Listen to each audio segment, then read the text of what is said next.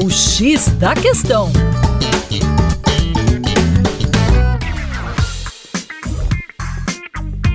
Olá, ouvinte Band News, como vai? Tudo bem? Com você, o Juninho Lopes, aqui do Coletivo Terra Negra. E na nossa coluna hoje, a pauta é sobre o racismo ambiental. Você já ouviu falar sobre este racismo? Pois bem, o racismo ambiental está atrelado à injustiça ambiental, sendo um mecanismo pelo qual os menos favorecidos socioeconomicamente são sobrecarregados pelos danos ambientais do processo de crescimento econômico. As principais vítimas do racismo ambiental são as populações pobres e negras, além, claro, dos indígenas, quilombolas e outros grupos étnicos e racialmente excluídos do processo de participação política.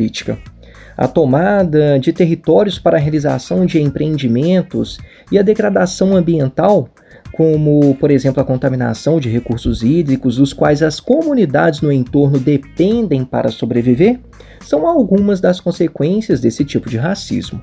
No meio urbano, os atingidos pelo racismo ambiental, claro, são aquelas pessoas que estão nos piores lugares da cidade e, quando estão em áreas valorizadas, acabam sendo expulsos. Além disso, frequentemente essas pessoas perdem oportunidades de emprego ao informarem o local onde residem.